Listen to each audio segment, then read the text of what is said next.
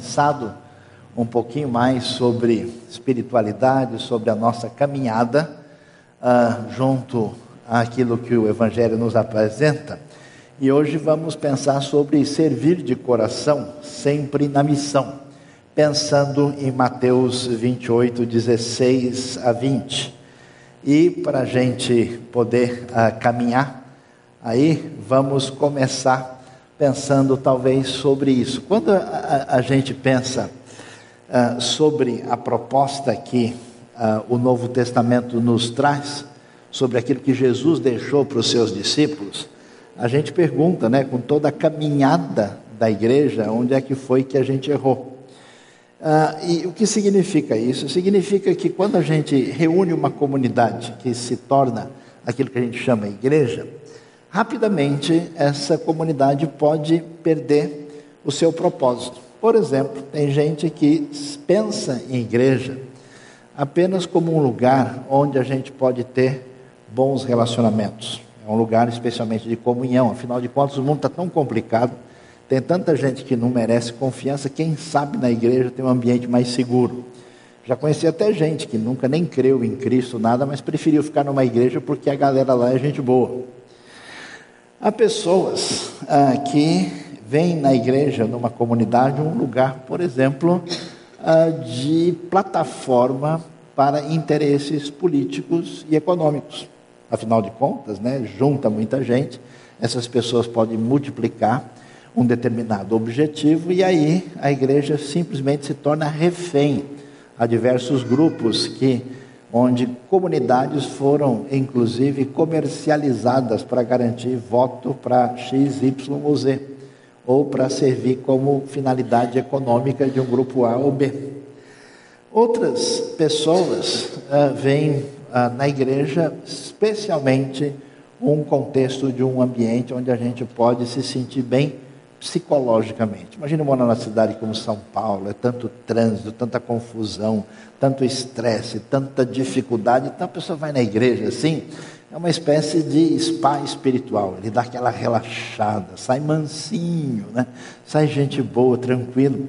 E às vezes a gente basicamente pensa dessa maneira.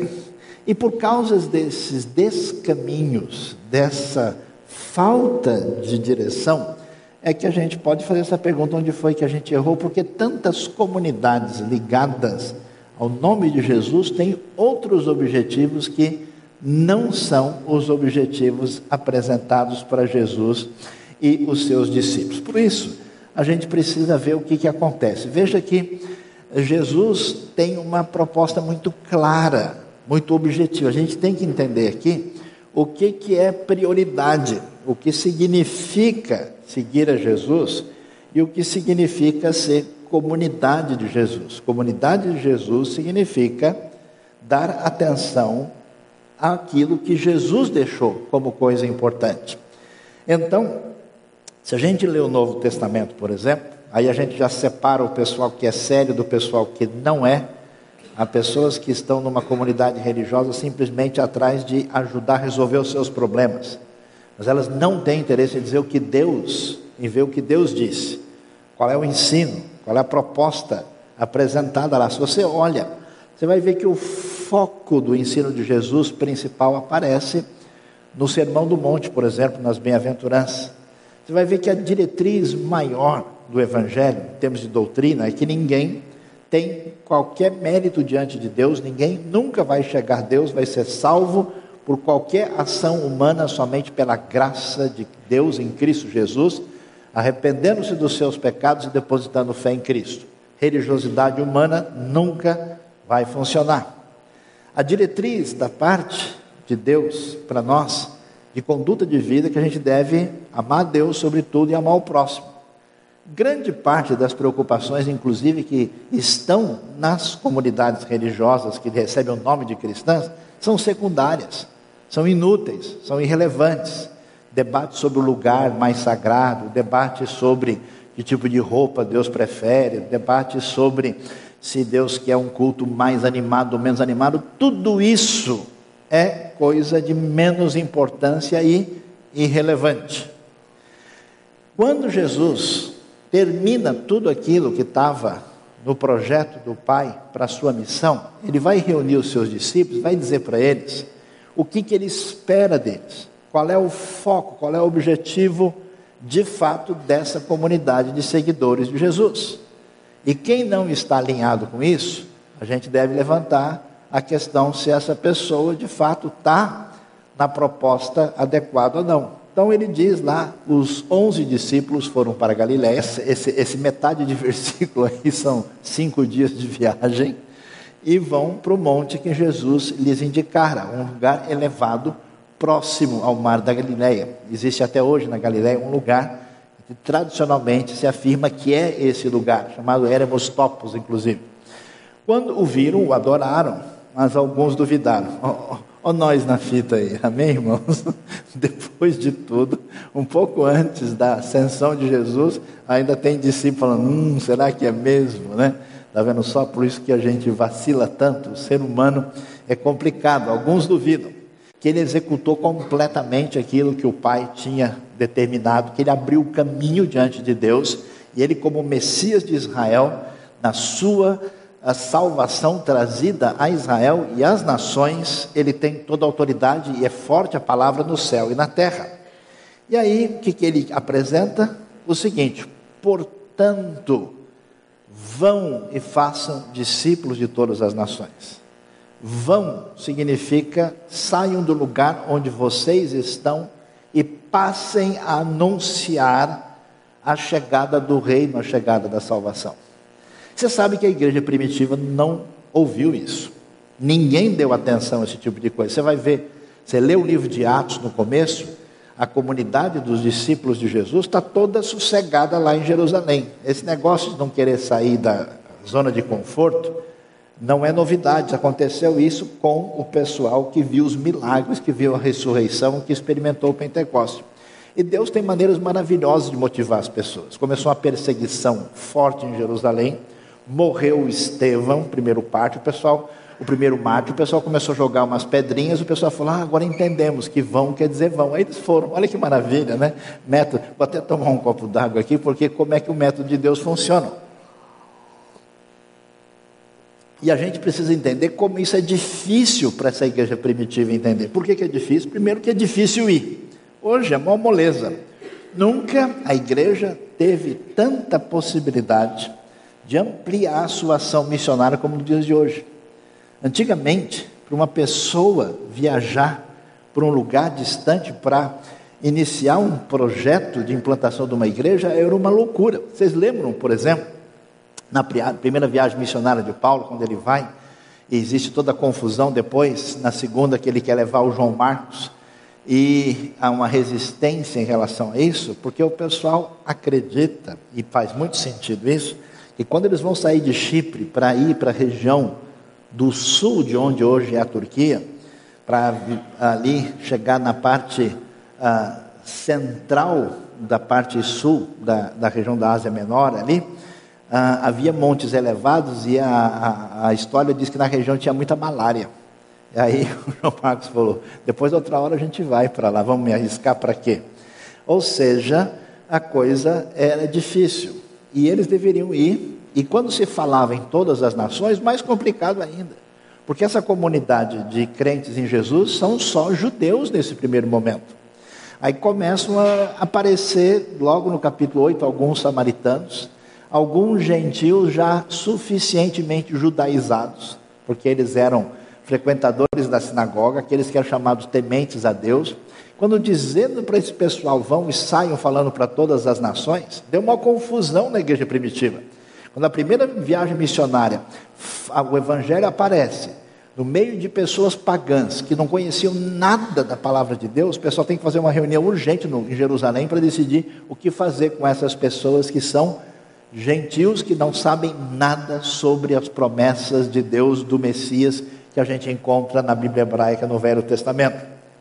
E aí ele diz: vocês vão, façam isso, vocês devem sair, evangelizar e fazer missões, e fazer com que essas pessoas recebam a salvação e sejam incluídas no corpo de Cristo, como batizando-as em nome do Pai, do Filho e do Espírito Santo. Interessante que veja que é em nome e não nos nomes, mostrando a unidade e a triunidade divina marcadas aqui. E ensinando, porque entrar no reino de Deus e caminhar com Jesus não é só aceitar e ser batizado, significa prosseguir. A gente entra pela porta e prossegue pelo caminho. E por isso é necessário aprender. É necessário que eles sejam ensinados a obedecer a tudo que eu lhes ordenei. E eu estarei sempre com vocês, ou promessa extraordinária, até o momento final, até o fim dos tempos. E na semana que vem começa o nosso mês de estudo, especial de estudar sobre os fim dos tempos, sobre o que, que nós estamos esperando no futuro com respeito à volta de Cristo. Agosto é o mês da escatologia na IBNU vai ser o fim do mundo aqui o negócio. Então, a gente vai ver e a gente então levanta a pergunta: qual é a missão da igreja? Por que, é importante lembrar disso? Porque a gente vai perdendo, a gente vai achando que a missão da igreja é outra coisa. A missão da igreja é a gente encontrar as pessoas e atualizar as fofocas. A missão da igreja é a gente chegar lá e ter um ambiente legal para o nosso contexto pessoal. A missão da igreja, para que ela existe? E aí nós começamos com um conceito importante para a gente entender que missão não é um ministério da igreja, não é um departamento, não é uma das áreas que a igreja tem. Missão é a finalidade. Finalidade última. Jesus, na hora de ir embora, diz: Pessoal, a bola está com vocês. Vão lá e façam o que eu ordenei. Por isso, existe um conceito interessante que a gente vai entender que missão não é alguma coisa que tem a ver com o que a gente deve fazer, mas tem a ver com aquilo que Deus é. Missio Dei, que é uma expressão usada no estudo de missiologia, chamado a missão da parte de Deus a missão que vem do próprio Deus, ah, tem a ver com a ideia ah, daquilo que Deus é. Como é que a Bíblia descreve? Deus, Deus é amor. Deus tem esse movimento de alteridade. Deus poderia muito bem fazer a sua criação, deixar ela funcionando, ligar o motor e desaparecer do universo. O Deus da Bíblia não é assim. É um Deus justo, um Deus que é juiz, é um Deus sério, um Deus que tem diretrizes para a nossa vida, mas um Deus amoroso que veio em direção da sua criação e vem em direção de nós. Então, esse movimento divino é um movimento de sair de si mesmo amorosamente em direção à criação. Então, a missão tem a ver com o coração daquilo que envolve a própria natureza de Deus. Por isso, a gente vai ver, e é uma frase importante, dita por um bom estudioso da Bíblia, que é, teve um impacto muito grande, não só na Inglaterra, mas em vários ambientes do mundo, é o que o John Stott disse, que a missão da igreja resulta da própria missão de Deus e nela tem que modelar-se. Então, para entender a natureza da missão da igreja, temos que entender também a natureza da missão do Filho. Como é que Jesus faz a missão? Como é que Jesus se concentra para preparar os seus discípulos para a missão? Como é que ele anuncia a chegada do reino, especialmente na Galileia, com base ali em Cafarnaum? E como é que ele faz isso? Isso é muito especial, é extraordinário, movido pela sua compaixão. A coisa é forte, você vai ver Jesus várias vezes emocionado, atingindo visceralmente por dentro em função desse mundo de pessoas que precisa de Deus, que busca Deus sem saber como achá-lo e que são ovelhas sem pastor, que são pessoas que precisam conhecer a graça de Deus revelada através da história. Então, esse é o foco para a gente perceber bem que o objetivo da igreja é cumprir essa grande comissão. Igreja que não tem foco evangelístico e missionário é clube, é encontro de amigos, é reunião social, é comida, é qualquer outra coisa, menos igreja no sentido neotestamentário. Por isso, claramente, quando o Espírito Santo Aliás, muita gente gosta muito de falar do Espírito Santo. Ah, eu preciso receber poder do Espírito Santo, eu quero os dons do Espírito, eu preciso do fruto do Espírito.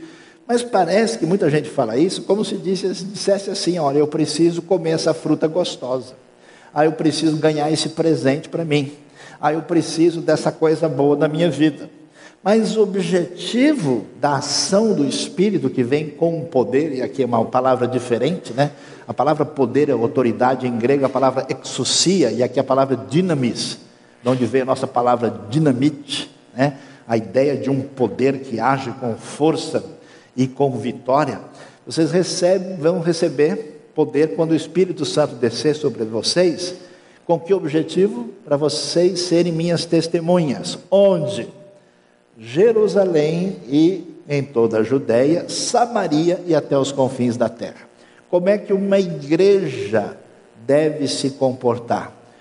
Com a centralidade no seu foco evangelístico e missionário. Na verdade, inclusive quando a gente fala em missões ou em missão, a missão é completa. Não é verdade que quando você está investindo aqui na IBNU, com talentos, com recursos, para ensinar o caminho de Jesus para as crianças, que isso não é missão, isso é missão no Novo Testamento. Tanto quanto a gente ajudar um trabalho que está sendo feito, por exemplo, no Timor-Leste, no lugar distante, num lugar longe de nós. Portanto, qual é o foco?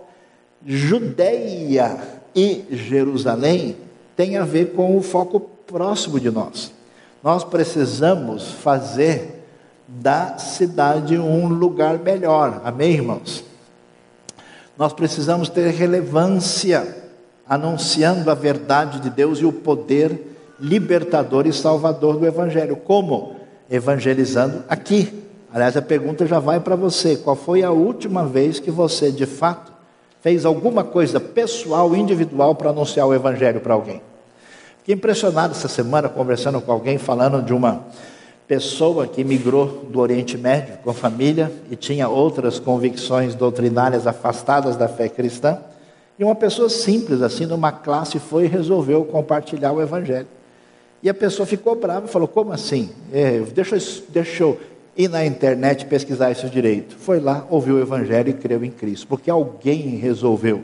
Às vezes dá um livreto, um Novo Testamento, uma palavra. Ah, um testemunho, uma explicação do que significa a fé em Cristo. E nós temos essa responsabilidade missionária e a responsabilidade daquilo que não está tão perto de nós e que também nos atinge. A nossa obrigação é uma missão regional, é uma missão nacional. Você sabe que a maior parte das tribos indígenas não evangelizadas está no Brasil. Nós somos o país que detém mais ou menos 40% das tribos indígenas de toda a América Latina. E você sabe o que significa isso? Que uma pessoa, uma pessoa para se dedicar, para evangelizar uma comunidade dessas, ela tem que dedicar sua vida toda. Ela tem que fazer um curso especializado, morar junto daquela tribo, aprender aquela língua e depois, você que estuda uma língua estrangeira sabe como é complicado, imagine aprender uma língua que não tem nada a ver, que ninguém sabe nem como funciona. A pessoa vai ter que descobrir como é que se explica aquela língua. E depois de fazer um projeto desse, só dele aprender para falar a língua mais ou menos e poder comunicar, ele demora de 5 a 10 anos. E aí ele começa a compartilhar o Evangelho. Eu vi gente na minha vida pessoalmente que depois de 25, 30 anos, começou a colher os frutos de uma tribo indígena que foi evangelizada. E os confins da terra. Brasil tem responsabilidade maior, porque vocês são bem recebidos em quase qualquer lugar do mundo. Tem passe livre pela nossa diversidade étnica, pela nossa, vamos dizer, neutralidade em grandes conflitos históricos, por uma série de razões. E há lugares do mundo onde a necessidade é gigantesca. Só num país como a Índia se falam 846 línguas e dialetos. O cara mudou de cidade, mudou de planeta, mudou tudo. Estava conversando com uma pessoa de um país pequeno, no interior da África, que aliás fala português, e tem pelo menos 36 grupos principais. Uma comunidade é totalmente patriarcal, as mulheres não podem dar bom dia. Na outra, é totalmente matriarcal.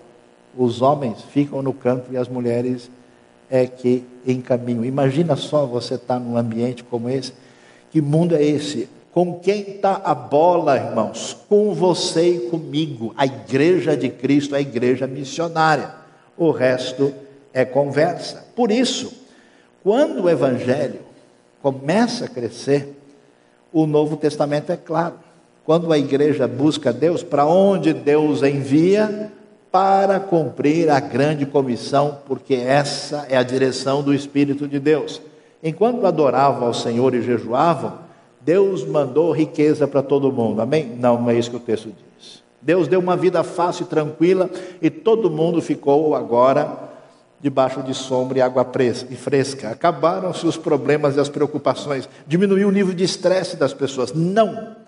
O Espírito Santo disse: Separem-me Barnabé e Saulo para a obra que os tenho chamado. Assim, depois de jejuar e orar, impuseram as mãos e eles foram enviados. Por isso, a igreja que está acompanhando a proposta de Jesus precisa entender que ela precisa ser uma igreja que sai das quatro paredes. Que é bom aqui no clube que a gente pode tirar as paredes, mudar toda hora, isso ajuda a gente não pensar numa igreja como muitas pessoas pensam, como uma espécie de prédio sagrado. Não existe prédio sagrado. A igreja tem que mudar o foco de missão centrado na igreja, porque é isso, você sabe que no mundo todo, 90% ou mais dos recursos de uma comunidade cristã é gasto exclusivamente com eles mesmos, com os seus próprios interesses particulares. E isso não é proposta neotestamentária. Em vez de missão centrada na igreja, mudar para uma igreja centrada na missão, que é o foco, é o objetivo. Jesus foi embora e disse: Pessoal, estou indo, já volto. A gente conversa mais tarde e a tarefa de vocês é essa. O foco é esse. O que vocês têm como lição de casa, até a gente se encontrar daqui a pouco, é isso aí. Portanto, o objetivo, o foco é esse e a gente precisa lembrar-se sempre disso.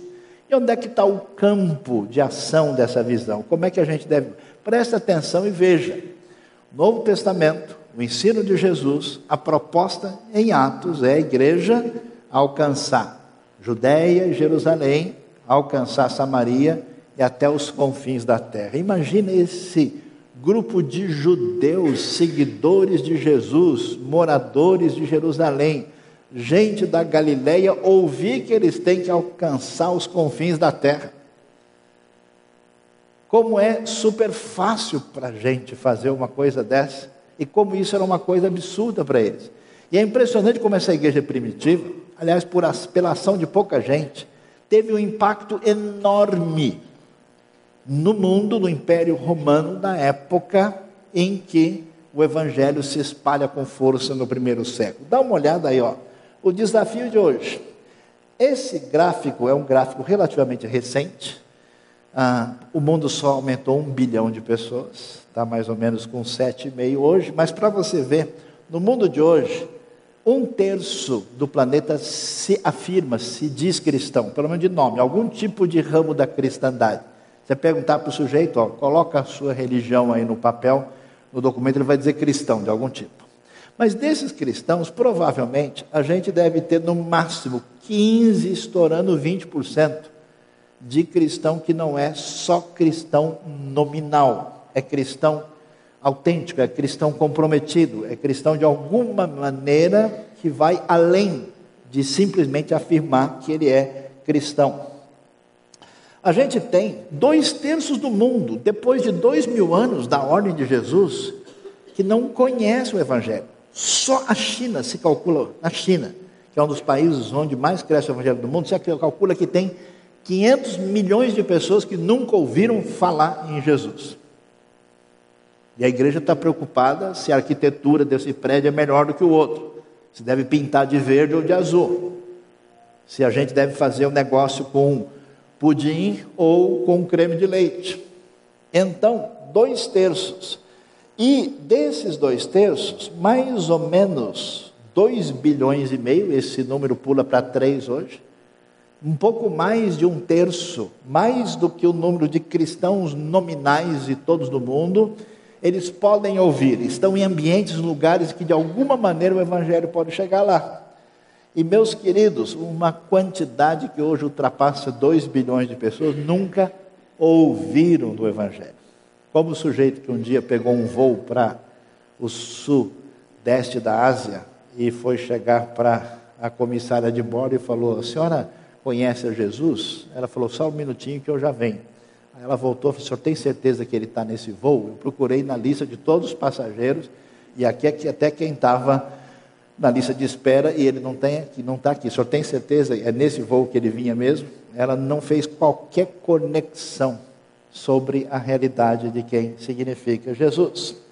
Essa é a realidade. Agora veja bem. Isso quer dizer que nós temos aí no nosso mundo A, o mundo não evangelizado, mais ou menos 28 da população mundial. Eu fico impressionado porque o pessoal ouve essas coisas horrorosas que a gente ouve em vários lugares notícias ah, de coisas que não fazem o mínimo sentido, que deixa a gente assustado. Ah, e o pessoal não faz a ponte, né? De que a razão por que algumas dessas coisas acontecem é a ausência completa da presença do reino nesses lugares. A gente tem um mundo não cristão, porém, pelo menos razoavelmente evangelizado, alguma presença. Ah, veja como é que está o Brasil, a sociedade brasileira, que é considerado ultra evangelizado. Imagina onde não é. Nós temos aí 30%. Ah, por cento, e o mundo C, o mundo cristão, né, é, incluindo nominais, esse mundo inclui países da Europa, onde 2% da população vai a algum tipo de igreja. Eu estive recentemente num país considerado o mais cristão da, da, da, da Europa nominalmente. Aí conversando com pessoas de lá, eles disseram, não, o pessoal aqui na igreja, igreja vai mais ou menos de 2 a 3% da população. Isso está incluído como o mundo cristão. Meus queridos, essa é a realidade. E veja só que coisa interessante. Feito um levantamento mundial, os recursos para missões, como é que a gente gasta? O mundo cristão gasta 87% dos recursos levantados para si mesmo, para que eles tenham ambientes mais confortáveis, para que as pessoas se sintam bem, para que as pessoas sejam de alguma maneira como elas são hoje, vivendo numa espécie de shopping center espiritual evangélico. De tal maneira que a gente tem uma quantidade tão grande de gente irresponsável hoje, que qualquer coisa que deixa a pessoa um pouquinho desconfortável, ele fala: Eu vou mudar de igreja. Porque lá a qualidade do suco de uva na ceia do Senhor não é tão boa como em outro lugar. Lá é super bom, é outro nível, não é? Imagina, imagina que eu fui no lugar tinha que suco. Lá não pode, não, Deus não aceita que suco, não tem que suco no Novo Testamento. Dangue, né? alguma coisa do tipo. Meus queridos, realmente é uma coisa de doido. Aí a gente percebe por quê, e eu fico impressionado que eu tenho tido contato com missionários do mundo todo. Você sabe como é que está a maioria? dessas pessoas nesse lugar destruídas. Porque eles têm no máximo uma agência que manda eles lá. Eles enfrentam batalhas espirituais de luta contra demônios. Eles têm pouquíssimo apoio psicológico, eles têm pouquíssimo, eles enfrentam grande choque cultural. E eles veem o povo de Deus lá fora, quando o missionário vem e fala assim: Ih, eu preciso tomar cuidado, porque aquela igreja tal tá, brigou com a outra porque um penteia o cabelo para a direita, o outro penteia para a esquerda, eles não se falam mais. Não porque o pessoal é do grupo A e o grupo B e eles não se conversam. É uma loucura. Centenas de missionários vivem no desespero porque vão fazer a obra com limitação, não tem apoio, não tem recurso, porque para o mundo não evangelizado, 1% dos recursos levantados no meio cristão é enviado. Onde foi que nós erramos? Em tudo. Concentrando nosso interesse, nosso foco, nosso egocentrismo naquilo que não é prioridade. E no mundo não cristão mais evangelizado, aí nós temos 12%. Lugares onde a gente tem liberdade de ação, onde já existe uma presença cristã, ou seja, a gente gasta simplesmente o esforço, os dons, basicamente para o nosso próprio conforto. O que, que Jesus disse para a gente? Se mexa, meu amigo, saia da sua zona de conforto. O objetivo da igreja é a missão. Eu fico impressionado às vezes com a ação de pouca gente que fez isso, e louvo a Deus e me alegro com resultados impressionantes. Tenho visto gente simples, gente sem uma preparação extraordinária, se movimentando. Hoje, se a gente pegar a maior parte dos pais evangélicos, falar que o filho dele vai ser pastor ou missionário, ele pula para trás. E a segurança econômica? Hoje, nos países ditos de influência evangélica, grande parte da nova geração não quer nem saber de chegar perto de ministério. Claro, adoram a mamon, adoram o dinheiro, adoram ao comodismo, querem os seus próprios interesses. Deus certamente trará juízo sobre uma igreja mundana assim e levantará outras pessoas para fazer essa missão. Nós vivemos numa situação complicada. Portanto, o Evangelho, a salvação, a mudança de vida, o perdão, a garantia da vida eterna, porque as pessoas que morrem sem Deus ficarão sem Deus na eternidade e passarão por julgamento e tormento eterno. A Bíblia continua dizendo a mesma coisa que ela sempre disse. Não é nenhuma modernidade que vai mudar a palavra de Deus. Como anunciar esse Evangelho? Esse Evangelho, a graça bendita de Deus, essa graça que a gente precisa certamente entender que a igreja, meus queridos, existe para os de fora. A igreja não existe simplesmente para o nosso bem-estar, a igreja existe com esse foco de se tem gente que não conhece o Evangelho, nós podemos estabelecer ponte com essas pessoas.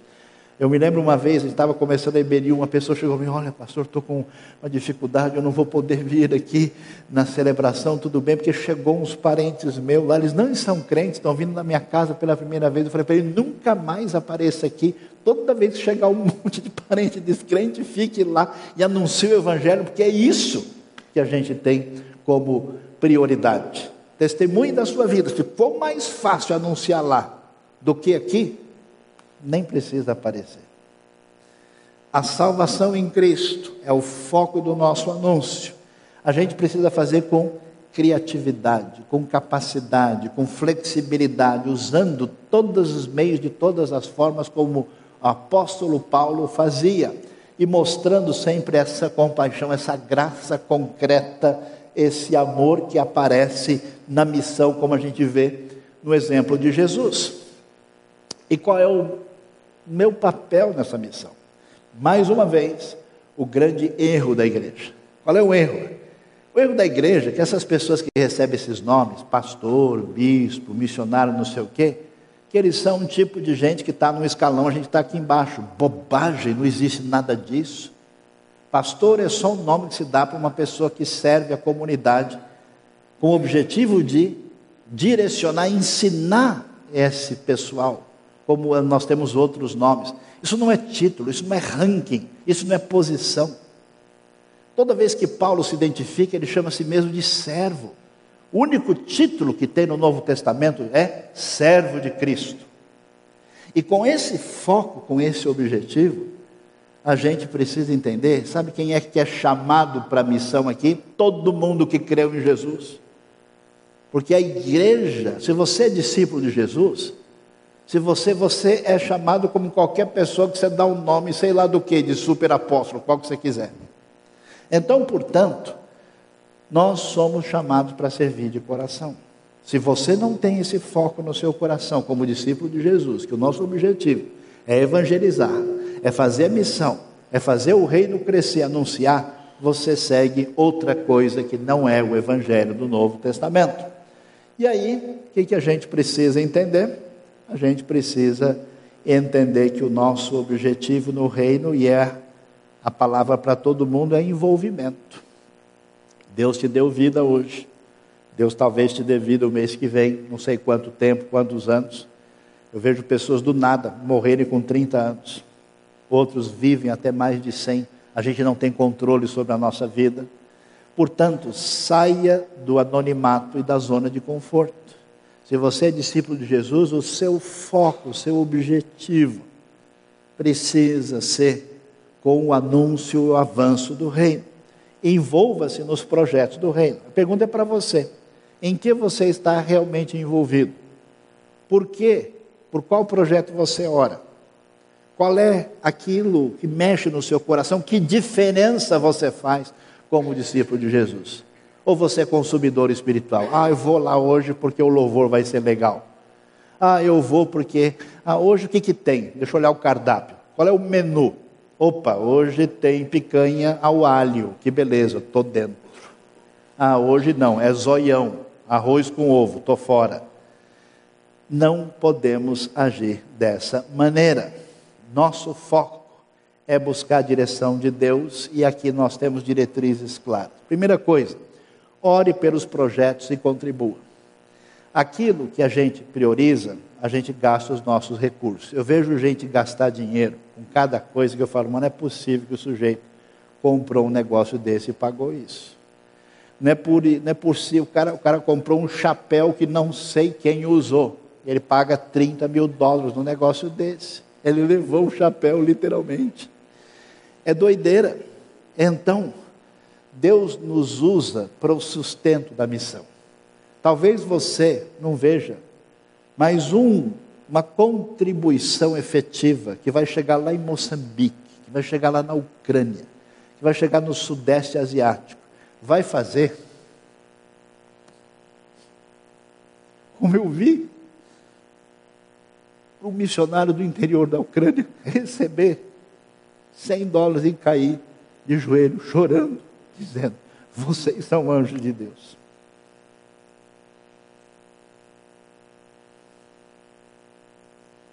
Trezentos e poucos reais. Talvez o condomínio de onde você mora. Talvez a nossa última nota de restaurante. Para aquelas pessoas, o cara falou: Eu gastei meus últimos 50 para chegar aqui. Graças a Deus, eu tenho como voltar e tenho muito mais. E a gente não faz ideia da miséria, da necessidade. Aquilo que é dado vai fazer diferença. Ofereça ajuda com os dons que você tem. A pessoa tem tanta capacidade, vai lá num projeto missionário, toma jeito, vai lá no Piauí, vai lá no Paraguai, onde for possível, pelo menos para você ter um choque de realidade. Vai num dos projetos que a gente tem aqui na Vila Joaniza, no IBTE, em que que a gente tem que a gente pode fazer diferença. Sua ajuda é gratidão pela graça de Deus que alcançou a sua vida. Participe de projetos da igreja e de outros projetos do reino, não importa de onde seja. Se você pode ser de outra igreja, de outra comunidade, até outra denominação. Mas se você está fazendo, está se envolvendo com alguma coisa que vai realmente fazer diferença e trazer gente para a graça de Deus, você está no caminho de Mateus 28, 16 a 20. O envolvimento em projetos é fundamental, inclusive para sentir a missão no coração. Tomem cuidado, não permitam que outras coisas ocupem o lugar de Deus e da sua missão no coração da gente. Se a gente ama outra coisa acima disso, e isso realmente drena a nossa energia psicológica lá dentro, a gente não está na sintonia do Evangelho. Busque de Deus se Ele quer você de tempo integral para servir, inclusive. Tanta necessidade. Eu vejo essa quantidade doida de crentes só descendo pau na igreja só sabe reclamar, só sabe dizer coisa do mal, bocas do diabo, só descendo a bomba. Cadê os capacitados? Cadê quem é bom para fazer para ir lá no lugar da pessoa? Cadê? É impressionante. Então, meia dúzia de crentes juntos. O que, que você acha do fulano? O que você acha do ciclano? Vai lá e faz melhor. Vai lá e faça a diferença. Quanta gente eu vejo com capacidade, com dom, com tanta possibilidade, usando a sua vida para um objetivo que daqui a 10, 20 anos ele vai se arrepender. Ele vai olhar para trás e vai dizer: onde foi que eu errei? Priorizando aquilo que não faz sentido. Aqui na IBNU tem oportunidade. Na cidade de São Paulo, com os seus 20 milhões da grande São Paulo, um dos lugares mais cheio de gente. Se alguém aqui não certamente terá como se justificar diante de Deus o que, que você fez lá.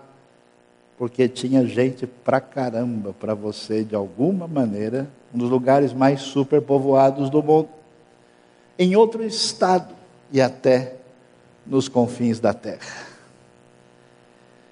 Dietrich Bonhoeffer, ou um estudioso, alguém que fez diferença na sua vida, alguém que lutou diretamente contra o regime nacional socialista, o nazismo alemão, uh, que foi, inclusive, tragicamente morto dois dias antes do lugar que ele estava, que ele poderia ser libertado. Escreveu um livro muito interessante sobre discipulado que você poderia ler e deveria ler. Ele disse uma coisa muito interessante: a igreja, muito mais do que uma instituição, é Cristo que existe sob a forma de igreja, porque Cristo foi embora fisicamente. E ele ficou, ficou como? Em nós. A igreja que é o seu corpo, a continuação de Cristo nesse mundo é o povo de Deus. É por isso que somos chamados de corpo de Cristo. E ele vai dizer uma coisa interessante: Cristo não está um pouco presente através da igreja, não. Existe hoje para nós sob a forma da igreja. Por isso, a igreja em missão é uma igreja que existe para o mundo. Se a igreja não existe para o mundo, o mundo tomará conta da igreja, porque a zona de conforto é o maior sinal de mundonismo. Por isso, quando é que a igreja está em missão? Essa, esse servir de missão que está no coração quando o descrente tiver prioridade na missão. O que é uma igreja do Novo Testamento? É que quando o povo se reúne e diz: olha, a gente precisa alcançar aquele pessoal, a gente precisa fazer diferença. Porque senão o foco do pessoal vai estar em outra coisa. Que tipo de brigadeiro é mais gostoso? O que, você acha? Vamos fazer um grupo dos brigadeiros com mais leite condensado e menos leite na igreja para a gente votar para saber qual é o melhor? Quando eu sinto a dor do mundo e passo a agir, fazer diferença, inclusive impacta muita gente que está buscando a Deus. Estava conversando com o pessoal ontem à noite, que teve recentemente uma missão no país do Oriente Médio, e eles estão atendendo refugiados estão ali entre a vida e a morte. E ele diz: Olha, vocês não fazem ideia quantas centenas dessas pessoas estão vindo a Cristo Jesus, só por causa dessas pessoas que, ao amar a Deus, vão lá e mostrar um pouquinho de afeto e atenção. O pessoal diz: por que, que essa gente é desse jeito? Eles passam a considerar a fé cristã para ser analisada quando nossos projetos mostrarem a graça de Deus. Não se envolva se você acha que vai ganhar alguma coisa de Deus. Não se envolva se você acha que você vai ser melhor espiritualmente.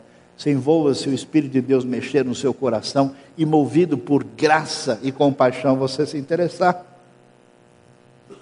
Quando a missão atrair pessoas para Jesus, que é o nosso objetivo, que o nosso nome suma, desapareça, mas que as pessoas alcancem a graça de Deus em Cristo. E em primeira pessoa do singular quando eu deixo o comodismo e pago o preço. Não existe jeito de servir a Jesus de boa, sem custo.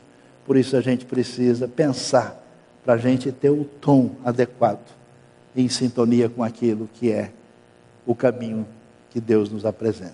Deus nos abençoe e nos ajude a focalizar naquilo que a palavra de Deus nos ensina. Amém.